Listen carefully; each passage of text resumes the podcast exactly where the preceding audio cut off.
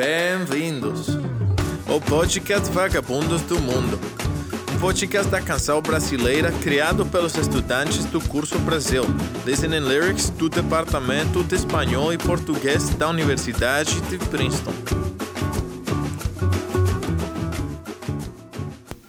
Oi, gente, bem-vindos ao podcast Vagabundos do Mundo. Eu sou Julian e hoje temos um episódio especial para vocês.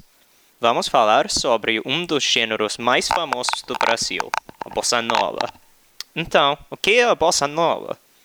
Nas palavras do Luiz Tati, um especialista dos estudos da música brasileira, ele diz em 1958 o cantor João Gilberto lançou o disco Chega de Saudade e instaurou o movimento bossa nova, a primeira reviravolta musical operada integralmente no domínio da canção popular, o que atestava a maturidade da linguagem surgida dos terreiros do início do século e a importância que ela foi adquirindo na formação social e cultural do país.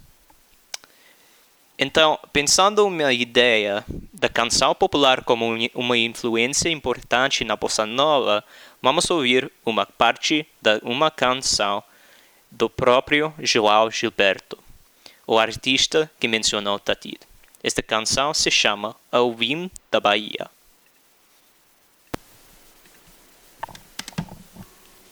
Eu vim, eu vim da Bahia cantar, eu vim da Bahia contar tanta coisa bonita que tem na Bahia que é meu lugar.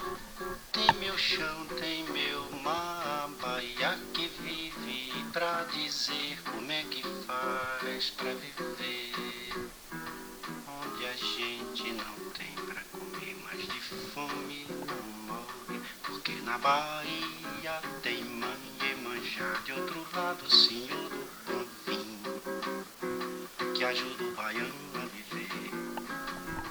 Pra cantar, pra sambar, pra valer, pra morrer de alegria, na festa de rua, no samba de roda, na noite de lua, no canto do mar.